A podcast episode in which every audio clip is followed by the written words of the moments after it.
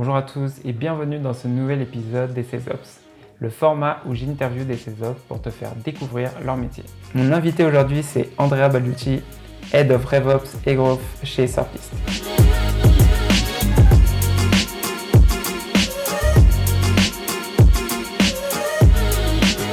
Donc Andrea, euh, c'est un ingénieur de gestion, il est passionné de tech, digital et sport, il est inspiré par la technologie, le monde des startups et l'industrie digitale. Donc Andrea, merci d'avoir accepté l'invitation.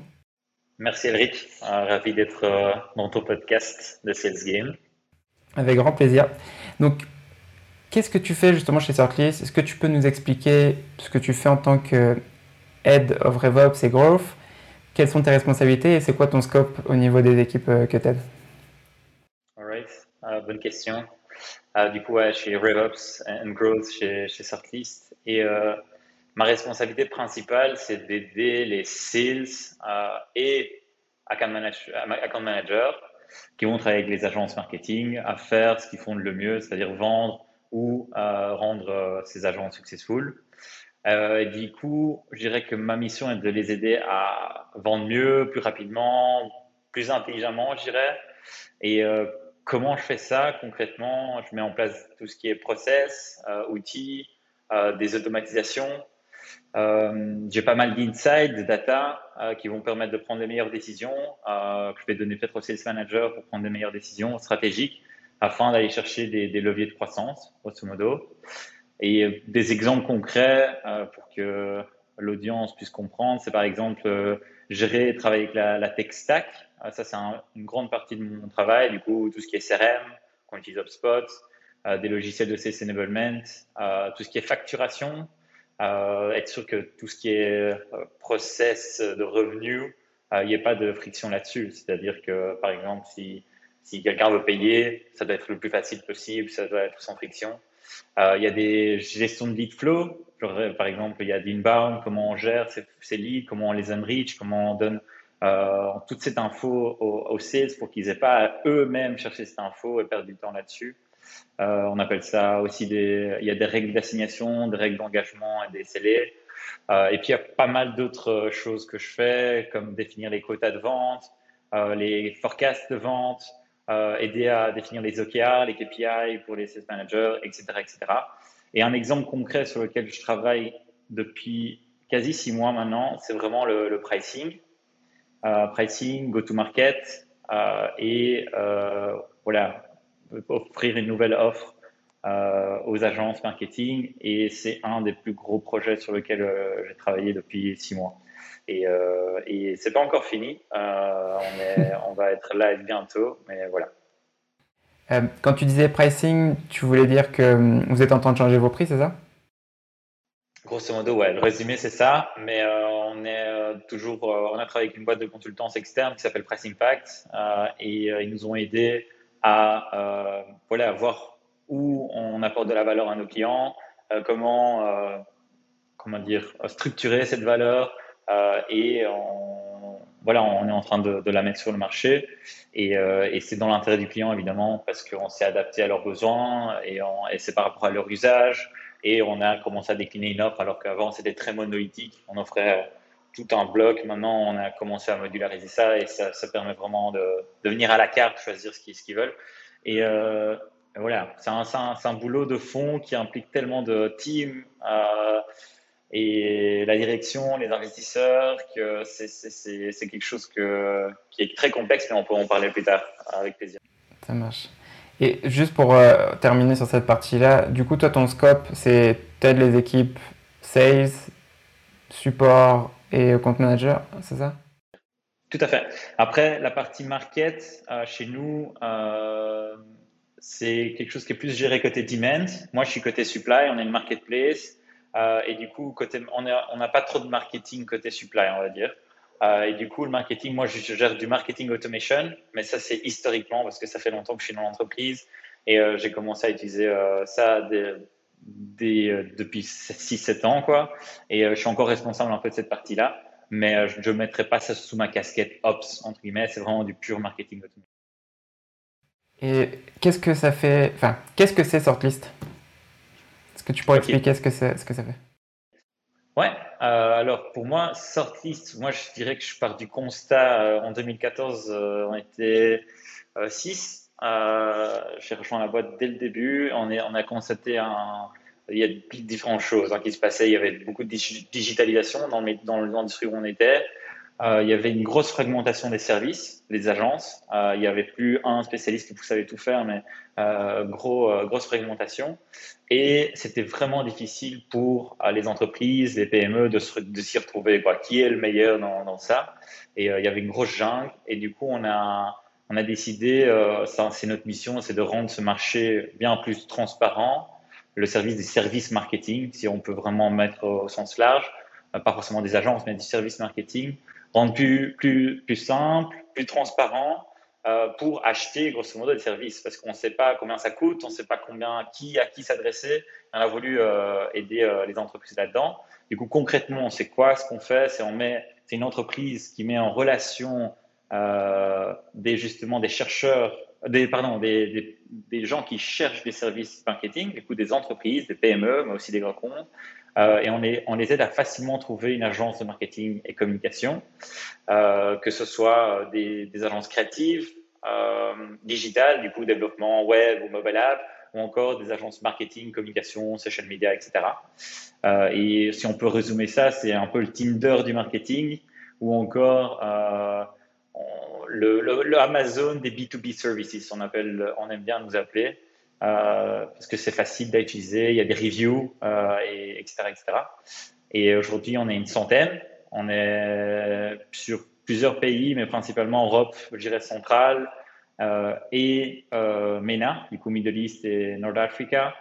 Et pour te donner peut-être quelques KPI, on est à aujourd'hui 2000 projets postés sur la plateforme par mois, pour te donner une idée. Et il y a 30 000 prestataires, agences euh, qui sont inscrits et qui ont des quais sur notre plateforme, qui ont des reviews, etc. Et euh, last but not least, c'est les clients qu'on a. C'est surtout des PME, 70%.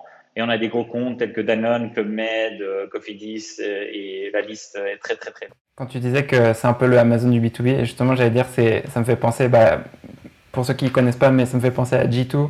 Donc, euh, G2, c'est une plateforme justement de review pour tout ce qui est les applications euh, software euh, principalement. Donc euh, ça me fait penser à ça. Et j'imagine très bien que bah, pour les PME, ça doit beaucoup les aider à savoir vers qui s'orienter parce que quand justement tu n'as pas de transparence par rapport bah, si c'est une bonne agence, bah, j'imagine que ça les aide beaucoup là-dedans. À fond. Mais c'est clairement, si tu, pour les Américains qui connaissent bien G2, c'est un résumé sorti, c'est le G2 des agences marketing, quoi, des, des services. G2 est très software aujourd'hui, ils veulent se mettre dans du service. Du ils coup, ont commencé, ouais. à compétiteur, quoi. Euh, mais voilà, en Europe, on est leader et on a gagné. Euh, euh on est le, la, en fait la startup avec la plus grosse croissance, euh, la, élue par Deloitte. Je ne sais pas si tu connais Deloitte Fast 50. On était le software avec la plus grosse croissance. On a fait une croissance de plus ou moins 2300% sur trois ans. Et, et, du coup, voilà, c'est, on, est, on, est, on a une bonne position sur le marché. Et comme vous vendez aux agences, est-ce que vous segmentez vos ventes? Est-ce que tu as, vu des, des agences, bien sûr, qui, qui sont très grosses, mais tu as aussi des agences plus petites. Est-ce que ton équipe de vente, elle, elle, est segmentée par rapport à ça? Euh, Justement, on a du côté agence, et moi aujourd'hui je travaille purement avec le côté agence, on a une cible qui est un peu différente que le client. C'est-à-dire qu'on travaille avec des agences entre 2, on va dire, et 30. Ça, c'est notre, entre guillemets, ICP. Après, on travaille aussi avec des publicis, c'est des plus grosses agences, Entre 2 et 30, c'est-à-dire Au-dessus de 30 employés, pardon. Oh, okay. Au-dessus de 30 employés. Okay. Et du coup, notre, notre, vraiment, notre typologie de clients, c'est vraiment une petite moyenne agence euh, qui est très spécialisée. Euh, et pas forcément, ça peut aussi être des agences assez généralistes, mais Là où on est très fort, c'est justement d'aller trouver dans le marché des agences qui sont pas connues, qui sont un peu dans l'ombre, euh, mais qui sont ultra talentueuses. Et ça, c'est notre, je pense, euh, euh, enfin notre plus plus value, parce que quand quelqu'un, tu poses un annonceur même qui est ultra calé, c'est un, un, marketing directeur et qui est là depuis 20 ans, tu te demandes combien d'agences il connaît. Je pense qu'il y a une étude qui dit qu'il connaît trois agences. Et, et nous, enfin sur notre place de marché, on en a 30 000. Et du coup, tu dis combien d'agences il ne connaît pas, de combien d'agences talentueuses qu'il ne connaît pas. et combien d'agences ils pourraient connaître grâce à nous et qui pourraient faire un boulot de dingue et pour un tarif moins cher. Et c'est ça, je pense, la plus grosse valeur ajoutée. Puis pour répondre à ta question, du coup, segmentation, pas trop. Euh, on est sur euh, euh, clairement plutôt segmentation par expertise. Du coup, il y a clairement, c'est différent d'aller vendre une agence qui fait du RP et plutôt qu'une agence digitale. ils ont des, plus ou moins les mêmes besoins, mais on va l'approcher de manière très différente. Il y a quelqu'un qui va être plus réceptif à certains arguments que d'autres. Euh, mais aujourd'hui, clairement, on a euh, des account execs qui savent, entre guillemets, vendre à toutes, les agences. On ne va pas dire il y a une équipe SMB, il n'y a pas une équipe enterprise. Il y a vraiment une équipe qui va vendre aux agences. Aux agences Qu'est-ce qui t'a fait décider justement à commencer ta carrière en, en RevOps SysOps euh, C'est un peu, si je reprends le parcours, je suis rentré chez Sortis après les études. Euh, donc au premier, deuxième employé, j'ai commencé par du, du, du, growth, du marketing. Euh, puis un certain moment, on s'est rendu compte qu'il fallait faire des, des, des, opérations, entre guillemets. Il avait, faut gérer les clients. Du coup, j'ai géré la demand, j'ai géré la supply euh, et j'ai commencé à mettre des process en place, des automatisations, des outils. Et en fait, sans le savoir, je pense il y a un an et demi, on s'est rendu compte qu'en fait, il y a un rôle qui s'appelle Ops, opération, Ops, c'est un peu la façon cool dans les startups d'appeler ça. Mais, euh, et on s'est dit, en fait, Andrea, tu es en train de faire des Ops depuis euh, 4-5 ans. Quoi. Et euh, on l'avait jamais formalisé. Euh, et moi, ça fait qu'un an que je commence un peu à plonger dedans, on va dire. Euh, mais je suis passé par des sales avant, j'ai fait account exec, puis dev sales et dev sales global, plutôt gestion d'équipe, etc. Et puis à un certain moment, il y a un head of sales qui est venu et moi, on était en tandem, à moi qui travaillais sur les ops et lui travaillait en sales management sur tous les pays. Euh, les pays. Et, euh, du coup, moi, c'est clairement, on va dire, euh, je l'ai fait sans savoir que je le faisais. Et puis, peut-être pour un, complément de réponse, je dirais que de formation, en effet, de, ingénieur de gestion. Et je pense que je, kiffe beaucoup plus être ingénieur des ventes que dans la vente pur et dur, euh, même si je dois, avouer que je continue à faire de la vente aujourd'hui. Je suis sur le marché italien, euh, j'ai des clients en Italie et quand je close, c'est toujours un kiff euh, incroyable. Et du coup, je dois dire que j'aime bien les deux côtés et j'aime bien toujours garder ce pied sur le terrain, aussi pour me rendre compte comment les ops peuvent faciliter et enlever de la friction dans, ces... Dans... C'est marrant ce que tu dis là par rapport au fait de... Enfin marrant, c'est pas marrant. Mais enfin, en gros, ce que tu es en train de dire, c'est ce qui se passe en fait pour les CESOPS qui n'ont pas d'expérience en tant que c'est, justement, c'est comment tu arrives pour dire que tu es une autorité, pour dire ouais, faut faire ça comme ça parce que euh, ça va améliorer le process quand tu n'as jamais fait de vente. Du coup, pour toi, j'imagine que c'est beaucoup plus simple parce que même si aujourd'hui tu continues à faire la enfin, tu as déjà de l'expérience dedans, c'est beaucoup plus simple pour toi d'arriver demain, tu dis bon, il faut qu'on change ce process parce que ça va nous permettre d'augmenter X pourcentage euh, closing Enfin, c'est un exemple. Mais le fait que tu aies cette casquette de sales dans le passé et encore maintenant, j'imagine que pour toi, ça t'aide beaucoup euh, à mettre en place des nouvelles choses. Je pense que ça aide énormément. Euh, il faut comprendre le métier, le terrain et le faire pour connaître exactement c'est quoi les, les pains euh, de ce que les sales sur le terrain rencontrent, les sales managers rencontrent en coachant leurs sales. Quoi. Euh, si je crois que tu es sur ta tour d'ivoire et tu dis euh, je, je, contrôle tout comme ça, je mets des automatisations comme ça, sans consulter ce qui se passe sur le terrain, euh, ça va pas bien se passer, je pense. Ouais. Et, et c'est ça un des aussi. Après, je pense que tu peux y arriver, c'est-à-dire que tu peux très bien être ce consultant externe en quelque sorte de dire tu vas aller voir les équipes et t'apprends et tu dis ok mais c'est quoi tes problèmes? Et tu de les aider et t'apprends sur le justement euh, sur le tas. Et tes, chiffres parlent. C'est-à-dire que tu dis écoute euh, euh j'en sais rien Edric je vois que quand par exemple dans, ton processus de vente tu as plutôt 4 touch points plutôt que 2 ben, ça close 30% en plus. Moi je suis juste en train de te donner ce chiffre après, je sais pas exactement ce que tu fais dans ces calls-là, mais par contre, tu sais que si tu as 4 touchpoints, tu augmentes tes chances de closing. Quoi. Et du coup, je pense que tu n'as pas forcément besoin de savoir comment tu es en train de vendre. Je te dis juste. Quoi. Ouais. Et, euh, et, et, pour peut-être conclure, je dirais que aujourd'hui encore, j'ai pas encore assez d'insight avec mes équipes. J'aimerais bien en trouver plus. Mais des deux touchpoints pour aller les aider encore plus. Aujourd'hui, j'ai pas encore trouvé de solution miracle, que ce soit Slack. Je demande énormément de feedback sur Slack, mais j'ai toujours pas toujours les retours euh, que j'espère. Parce que moi, mon but, c'est d'aider. Finalement, tu es, quelqu'un qui aide ses équipes sur le terrain. Et ton client, c'est qui? C'est les sales ou les account managers. Et du coup, tu dois les aider au maximum, ces gens-là. Et si tu n'as pas trop de retours, c'est difficile d'améliorer ton, ton, ton, processus, etc. Si tu devais choisir une métrique sur laquelle tu, tu te focuses, enfin même que tu reportes à ton N plus 1, ça peut être sur le trimestre ou encore de l'année, quelle serait cette métrique? C'est le chez, moi, c'est le net new MRR. Euh, et je l'explique, c'est euh, bon, c'est déjà une output métrique. Euh, ce qui veut dire, c'est tu peux très bien dire on augmente le net new MRR, mais je préfère y aller avec des input métriques, c'est-à-dire des, des, choses concrètes. je vais peut-être l'expliquer après, mais le net new MRR, c'est new business et euh, après, tu ajoutes à ça tout ce qui est upgrade, tu ajoutes ça euh, aussi tout ce qui est réactivation. Euh, et puis, tu enlèves le downgrade et tu enlèves le churn. Et en fait, pour moi, c'est une métrique parfaite parce que ça inclut le new business, la rétention. Du coup, new business, vraiment pure new, et puis les quatre chiffres que je vous ai donnés qui sont la rétention. Et il n'y a rien à faire. Si tu veux grandir, faut que le net new MRR augmente. Quoi. Et MRR, c'est du monthly recurring revenue.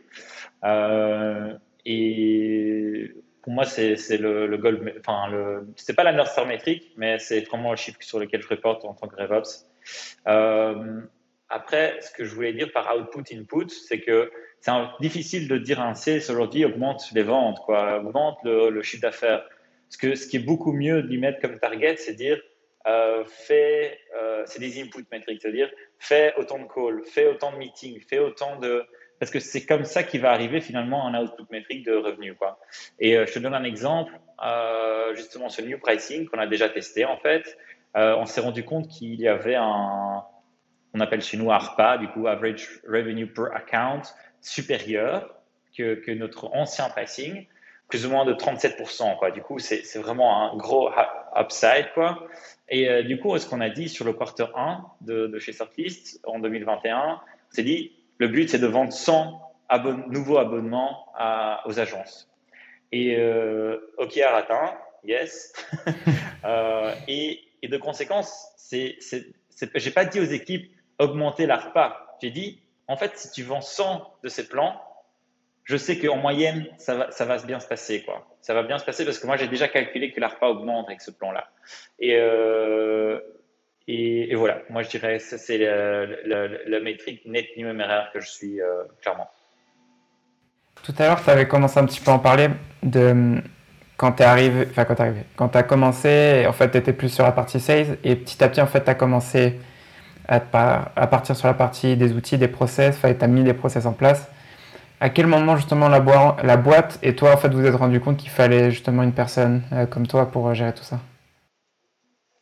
Euh, Je pense c'est à partir du moment où j'ai trop de casquettes, j'ai trop, enfin une boîte quand elle grandit, qu'est-ce qui se passe? Il y a des spécialisations. et en ce moment j'avais le head of sales, j'avais les ops, j'avais aussi tout ce qui était marketing automation et je faisais aussi head of sales pour la Belgique. il y avait trop. Et du coup, à un certain moment, il faut se dire, OK, comment, comment, euh, comment on spécialise ça? Et aussi, par la même occasion, il y avait quelqu'un qui était très bon en tout ce qui est recrutement, tout ce qui est coaching des équipes euh, euh, et processus, on va dire, vente pure et dure, vraiment. Et il était très bon là-dedans. Et du coup, lui, il a été mis comme Head of Sales et moi comme Ops, justement. Et, et moi, je dirais que le moment important, c'est dire à quel point un lead of sales ne sait plus gérer toute la partie ops. Parce qu'au final, c'est deux rôles qui se complètent énormément.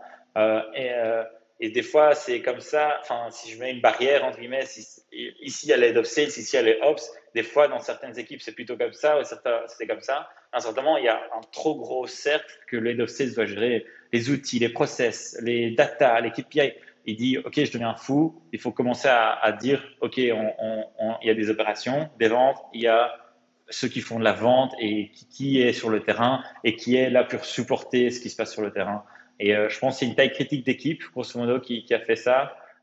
Aujourd'hui, dans, la partie RevOps, SalesOps, toi, tu es tout seul aujourd'hui ou tu as, une personne qui t'accompagne ou des personnes?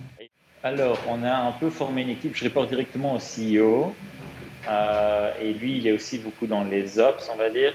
enfin, il gère beaucoup de choses, mais on est avec lui. Du coup, moi, je travaille beaucoup avec euh, euh, Céline, qui est data scientist, et du coup, qui m'aide énormément sur tout ce qui est partie euh, inside data. et il y a quelqu'un qui a fait beaucoup d'ops lui-même sans le savoir, qui s'appelle Olivier, et mm, qui a mis tout en place des, outils en interne pour automatiser plein de trucs. Par exemple, et j'en parler peut-être après, mais des, des présentations automatiques euh, mais grosso modo, moi, je suis un peu seul avec un support du data scientist, éventuellement de quelqu'un d'un peu, un peu plus technique qui Olivier. Euh, et on va dire ça, c'est les ops chez Surface. Ouais. Et on disait que vous êtes 30 dans l'équipe commerciale. Aujourd'hui, comment est structuré avec ton équipe? Tu as des SDR, des account exec ou comment, comment tu, tu la structures euh, 6 euh, alors, pas mal de fois. On avait commencé à l'époque avec des full stack. On gérait euh, tout processus de allez, chasseurs et farmers, grosso modo. Euh, puis, en ce moment, on a fait le split. Euh, puis, en ce moment, on a rajouté des SDR. Et aujourd'hui, c'est un peu la situation actuelle. Quoi. On n'a pas beaucoup d'SDR parce qu'on travaille beaucoup, beaucoup, beaucoup, beaucoup avec des inbound. Et avec la taille de notre euh, cible, euh, ça n'a pas beaucoup de sens de staffer un SDR plus un account exec sur, euh, sur cette typologie, euh, typologie de client. et du coup, on est plutôt account exec aujourd'hui, qui va aussi aller chercher peut-être des nouveaux comptes quand il en a besoin, mais il a pas, il, a pas mal en inbound quand même. Et puis les account managers. Ça, c'est comment c'est structuré. On a plus ou moins une quinzaine de account exec euh, un peu, peut-être un peu moins. Enfin, si je dis account exec plus SDR, on est à 15 et euh, plus ou moins une quinzaine de account managers. Et puis il y a des, des, managers qui chapeautent aussi. Du coup, si tu fais au total, on est 30, 35. Ok. Quand tu dis que tes SDR, ils font, ils font quoi en fait au final? Ils font ils gèrent l'inbound pour tes, tes, tes account exec? Ils font que de l'outbound Ok. Ouais, c'est le but. Ok. je, demande parce que je sais que la définition de SDR ou BDR en général est différente en fonction des boîtes. Donc, euh, parce que chez nous aussi, chez, enfin, chez Chili Pepper, un SDR c'est que de la bande. On n'a pas, pas d'SDR ou, ou, de BDR qui gèrent euh, d'inbound. Donc, euh, merci pour la précision.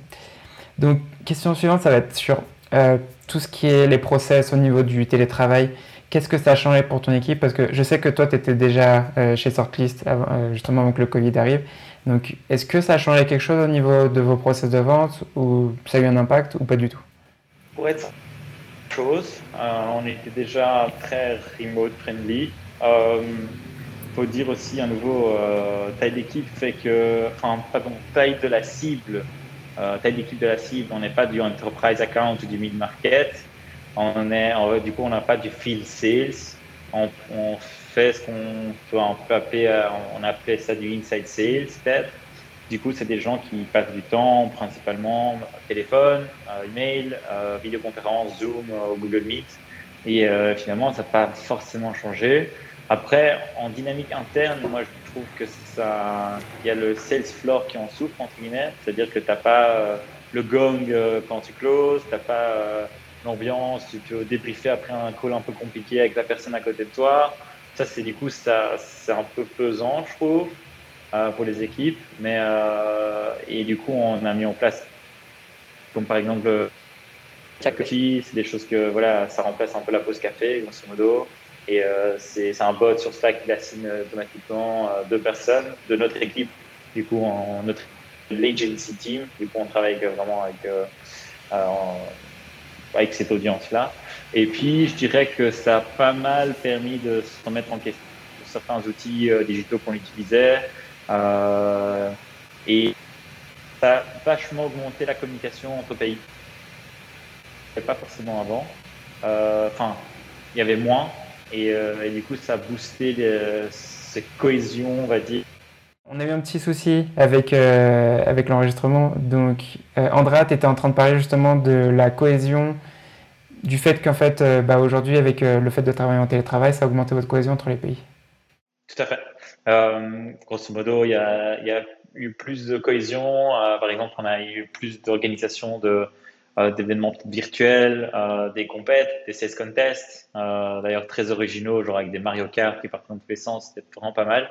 Mais du coup, ouais, plus one team plutôt que dire team France, team Espagne, team Belgique. Et, ça, c'était vraiment cool. On a commencé à parler un petit peu en fait des outils que tu as mis en place, mais aujourd'hui, quels sont les outils que tu utilises toi et quels sont ceux aussi que ton équipe utilise et pour résoudre quoi? Ok, euh, là il y en a une sacrée liste, euh, mais je vais d'abord pour tout ce qui est prospection, euh, on utilise par exemple Prospecting, Leadjet, Hunter, qui c'est bien lié à, LinkedIn, je dirais. le CRM de vente c'est HubSpot, dont je suis un bon promoteur, on va dire. On utilise ça depuis très beaucoup, dès le début. En fait, on a, il y a 3-4 ans, on l'a implémenté et là, on est, je pense, des bonnes machines dessus. Euh, en support et marketing automation, on utilise Intercom. Euh, tout ce qui est euh, quote to cash, on va dire, on a GetAccept et Recurely. Euh, pour ce qui est commentaires et notifications pour les sales, on a Slack. Data, on a Tableau et Profitwell. Euh, pour ce qui est conversation intelligence, euh, c'est-à-dire euh, écouter les calls, les coacher, on a Mojo. tout ce qui est compensation plan, on a Amalia. On est sur Zoom et Google Meet pour tout ce qui est vidéoconf. Tout ce qui est data, on utilise trois outils, c'est Blender, que les gens peut-être connaissent pas trop, Zapier et PySync. Et enfin, euh, pour ce qui est de knowledge management, on, a, on utilise Google Classroom, qui est vraiment génial, c'est gratuit, et euh, Keepwise, qui est un outil justement de, qui est ultra bien intégré à Slack et, euh, et génial, vraiment top. C'est quoi la plus grosse problématique sur laquelle tu es tombé jusqu'à maintenant et est-ce que tu as trouvé une solution pour la résoudre? Alors, je pense que sans hésiter le pricing, parce que c'est en fait c'est quelque chose qui est au cœur d'une entreprise quoi. C'est une entreprise crée de la valeur et puis la capture avec un prix. Et euh, dès qu'on touche à ça ça tu touches à, la finance au marketing au sales euh, au produit. Euh, et du coup réunir toutes ces personnes au sein d'un même meeting et dire ok allons résoudre la problématique c'est chaud euh, et du coup, ouais, super excitant comme projet, touche au pricing, mais ultra complexe, je dirais, au niveau d'implémentation. Et comment on l'a résolu? Je pense que la meilleure solution, c'est d'aller vers euh, une boîte externe. Parce que euh, cette boîte externe aura un peu un avis neutre. Elle ira interviewer les clients. On on part pas forcément d'une euh, de constats qu'on fait nous-mêmes où on a vraiment on est tellement né dans le guidon qu'on est biaisé forcément par ce, qui, se passe. Et eux par contre vont dire ok nous on a entendu ça et c'est ça qu'on vous propose quoi comme modèle euh, modèle de pricing. Et surtout ils vont aller dans c'est une spécialisation elle-même quoi. C'est ça touche à beaucoup d'analyse data euh, assez poussée des interviews très spécifiques. Et du coup clairement je recommande des sites externes il y en a pas mal voilà, nous, on a utilisé une, mais euh, voilà, ça, c'est une des problématiques. Et puis, c'est clairement une des autres problématiques, je pense, c'est euh, l'onboarding euh, des, clients. C'est-à-dire que comment est-ce qu'ils passent par une démo et puis un discovery, et un advice et un close call, ou bien ils vont self-serve, premium, et puis ils, ils, expandent, land and expand. Quoi. Et aujourd'hui, nous, on est dans une optique très sales-driven et on aimerait euh, de plus en plus aller vers du, ce qu'on appelle aussi du product-led growth, euh, ce qui est euh, challenging parce que les sales, c'est un, peu en compétition avec les sales, quoi, en quelque sorte. Et c'est-à-dire que tout ce qui se vend via du self-serve, c'est pas quelque chose que le sales va vendre. Et c'est une grosse problématique à faire pour transformer une entreprise qui était peut-être sales driven, aller à du product-led growth ou peut-être vice versa, quoi. Du coup, euh, c'est quelque chose sur lequel euh, qui me passionne pas mal, mais qui, devra être euh, abordé à un certain moment, quoi. Que, de toute façon, je rebondis juste sur la première partie, ce que tu es en train de dire sur le fait de travailler avec une, une, boîte externe pour vous aider sur le pricing. Tu l'as dit tout à l'heure, de toute façon, sur les tests que vous avez fait jusqu'à maintenant, tu as eu déjà une augmentation au niveau du, du contrat annuel moyen que vous avez avec vos clients. Donc tu vois déjà que, ça, que, ça, que ça a fonctionné d'une certaine façon. Clairement. Après, c'est le, quel est le process, le truc ou l'outil le plus productif que tu as mis en place pour ton équipe?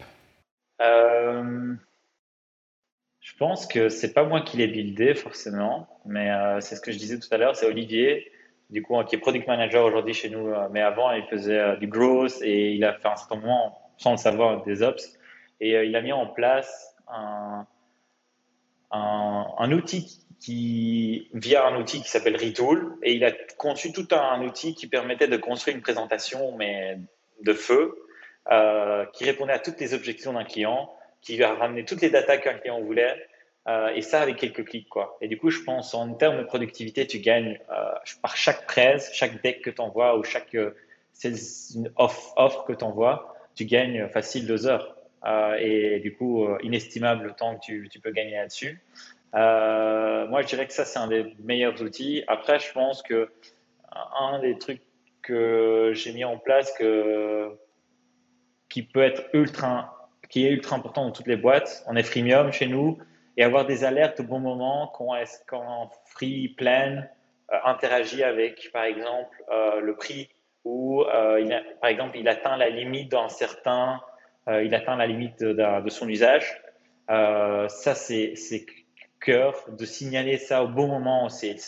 Et ça, ça se passe via Slack. J'ai un peu mappé tout ce qui pouvait être euh, des alertes intéressantes, aussi pour les account managers, des churn alertes. Ça, c'est, je pense, un outil un des plus gros outils de productivité que j'ai mis en place, euh, et surtout de, enfin, de rétention et de, closing, parce que si on a les bons signaux au bon moment, et on a par exemple un lead score qui te permet de dire, ok, c'est bon, il faut que tu t'engages enfin engage, euh, que tu interagisses avec ce prospect ou avec ce client, euh, c'est clairement du temps gagné pour la pour euh, pour les teams, pour la team, pour dire où est-ce que je mets mon temps, où est-ce que je priorise mon temps, quoi.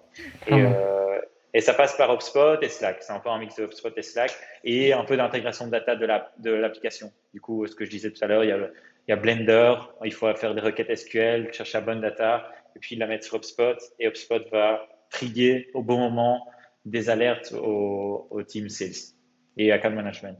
Clairement, enfin, ce genre de notification, ça fait tellement la différence parce que tu sais sur quoi te prioriser et tu sais enfin, qu'il y a des comptes qui sont. Euh, justement, c'est un des soucis qu'on a en tant que commercial. Généralement, c'est tu peux parfois te perdre avec tant de tâches que tu as à faire tous les jours. Mais quand, quand tu sais que tu as des tâches super importantes comme ça, les notifications que tu as mis en place, bah, mm-hmm. tu sais que tu passes en prio. Si tu avais un souhait et que tu pourrais résoudre un problème, qu'est-ce que ça serait? Euh... Je sais pas. Honnêtement, euh, comme ça, je dirais. Euh, ça peut être sur la donnée, ça peut être. Tu, es le le churn. Je pense que le churn, c'est un des plus gros freins à la croissance d'une entreprise. Et euh, le résoudre, c'est quelque chose qui est ultra compliqué parce que juste dire on réduit le churn, tu vas pas résoudre. Euh, tu dois vraiment aller très, très, très, très euh, au fond de, de, de ce qu'un client veut. C'est quoi son desired outcome, c'est-à-dire qu'est-ce, quand il s'est inscrit, qu'est-ce qu'il voulait finalement, est-ce qu'on a répondu à son besoin? Et, et aujourd'hui, c'est quelque chose que, que nous, on essaye de, en tout cas, tweaker clairement le churn parce que c'est, ça, c'est un frein à la croissance. Et on, a, on préfère 200 fois plus retenir un client que, que aller en acquérir un nouveau. Et, euh, euh, du coup, ouais, tuer le churn, ça serait mon souhait. On arrive sur les questions de la fin de l'interview. Donc, euh, il y a trois questions. C'est la première, c'est si les auditeurs et ceux qui regardent la vidéo justement devaient retenir trois choses sur ce qu'on vient de discuter, quelles seraient ces trois choses? Alors sur ce qu'on a discuté, euh, je sais pas trop, mais j'ai préparé cette question d'être en dehors de ce qu'on a discuté. Euh, du coup, mon premier, premier point, je dirais euh, rejoignez des communautés, euh, écoutez des podcasts, parlez avec des gens qui font le même métier que vous. Euh, je pense qu'il n'y a pas une meilleure manière d'apprendre parce qu'on parle beaucoup souvent des livres et je lis pas mal de livres, mais euh, finalement en échangeant avec quelqu'un, enfin toi et là ça fait déjà une semaine ou deux que je parle avec des gens qui font des ops et jamais appris autant quoi. Euh, du coup, je vous conseille clairement de rejoindre des communautés, aller chercher tout ce que vous pouvez euh, en termes de communauté Slack, Facebook, euh, LinkedIn Group, euh, allez là-dedans. Écouter des podcasts aussi. Euh, je pense un peu bateau, mais ça c'est mon deuxième conseil, c'est construire toujours autour d'un besoin. il faut toujours commencer petit. Du coup, c'est la théorie du, cupcake et pas aller vers construire un gâteau, mais commencer par un cupcake. C'est un peu l'MVP. Et pourquoi je dis ça? C'est parce que des fois, on est excité par un truc, mais sans forcément aller chercher s'il y a un vrai besoin. Et euh, j'ai un exemple chez nous, euh, j'ai construit un ROI calculator euh, pour nos abonnements. je l'ai mis sur une spreadsheet. J'ai pensé MVP, mais j'ai pas demandé forcément à les équipes s'ils en avaient, ils en avaient besoin. C'est moi qui avais l'intuition qu'ils en avaient besoin. Personne l'utilise. Et heureusement que j'ai fait un truc petit. Sinon, j'aurais perdu peut-être. Ça m'a pris peut-être trois jours. Mais euh, si j'avais pensé gâteau, j'aurais fait peut-être euh, deux semaines là-dessus et puis personne n'utilise, c'est dommage. Quoi. Et du coup, pensez toujours euh, besoin, pain avant de construire quoi que ce soit. C'est là que, que, les projets marchent le mieux. Et, et done is better than perfect. ça, c'est mon troisième conseil. on, a on a toujours tendance à vouloir faire la chose parfaite, mais commencer un nouveau petit et itérer. Quoi. Et c'est mieux de le finir qu'essayer de le rendre parfait et puis personne ne va, le vouloir. Quoi. Comment t'expliques à quelqu'un de ta famille ce que tu fais? Euh, J'explique pas vraiment. Euh, je pense qu'aujourd'hui, je parle plutôt de mon métier au sens large. Je fais du, du marketing et de la vente. Et euh, je pense que je parle plus de ma mission, qu'est-ce qui me motive, qu'est-ce qui, qu'est-ce qui fait que je me lève tous les matins? Et je pense c'est justement de de faire des partenariats avec des agences marketing com créatives euh, qui sont euh, dans la recherche de plus de visibilité et, et de travailler avec des clients, euh, de clients prestigieux et de les sortir de l'ombre. Quoi. Ça, c'est vraiment un peu le, le pourquoi je travaille pour Sortlist. Et c'est ça que je leur présente plutôt qu'aller dans le détail de qu'est-ce que je fais tous les jours. Quoi. C'est plus simple. ouais, c'est beaucoup plus simple.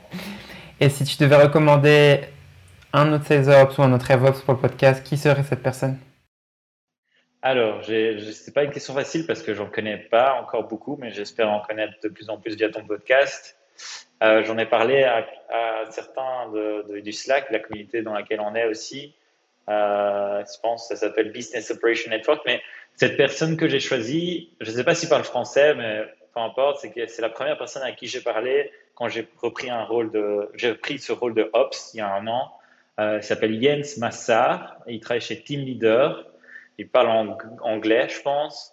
Et du coup, euh, il m'a vachement aidé au début de pouvoir un peu dessiner euh, ce, qui, ce que lui faisait. Et, ça m'a permis de, construire les, premiers, les premiers éléments, les premiers blocs de, ce, de, ce, de ce département, on va dire, Ops. Et, et voilà, et Team Leader, très bonne, très bonne c'est un unicorn, je pense, belge. Et du coup, euh, pourquoi pas, si tu veux interviewer un peu plus de, de Belges sur ton podcast, c'est the way to go. Quoi. Et on commencera aussi les, les podcasts en anglais, du coup. ah, ok. Ben, ouais, bah, voilà. Tant mieux. D'accord, ok. Bah, du coup, c'est noté. Bah, du coup, Andrea, je te remercie beaucoup justement d'avoir bah, accepté euh, de passer sur le podcast. Si les gens ils veulent rentrer en contact avec toi, c'est quoi le meilleur moyen? LinkedIn, clairement. Je suis un un grand fan de LinkedIn et, euh, et euh, j'adore tweaker euh, l'algo et faire un max de trucs sur LinkedIn. D'ailleurs, j'ai vu que toi aussi, tu aimes bien, aimes bien bosser sur LinkedIn. Du coup, mais clairement LinkedIn. Et Elric, je te remercie. C'est cool de passer sur ton podcast et quand tu veux pour un deuxième passage, s'il y a jamais des nouveautés chez Sortlist ou dans, dans les ops. Quoi. Avec grand plaisir. Bah, merci Andrea. Merci Eric. Merci pour avoir écouté cet épisode du podcast de la vente B2B. Si tu as aimé cet épisode et que tu as appris quelque chose, abonne-toi maintenant sur ton application préférée pour recevoir le prochain épisode. Et si tu veux recevoir plus de contenu sur la vente, j'envoie une newsletter chaque dimanche où j'y partage du contenu que je consomme chaque semaine. On vient de dépasser les 811 membres. Si tu veux t'inscrire, c'est thesesgame.substack.com. A plus tard